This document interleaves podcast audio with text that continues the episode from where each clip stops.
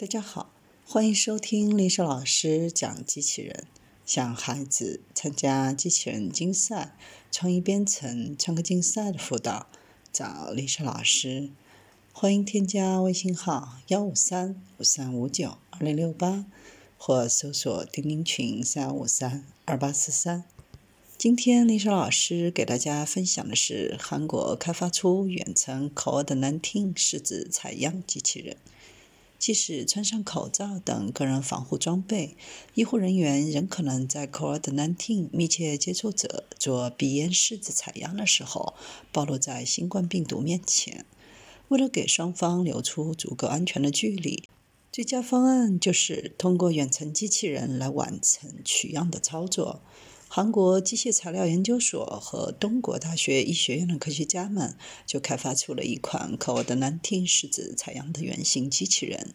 这套系统是由一系列基于计算机控制的组件组合而成。收试者可将面部稳固地放在托盘上，以便操作者在远程安全地完成对 COVID-19 密切接触者的拭子采样。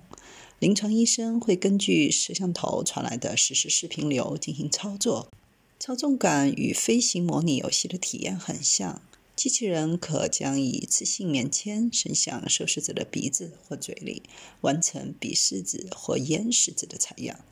为确保取样过程的安全性，机器人上的传感器和力反馈装置还可感知动作的阻力，避免用力过猛。还提供了可供双方进行交流的集成视听系统。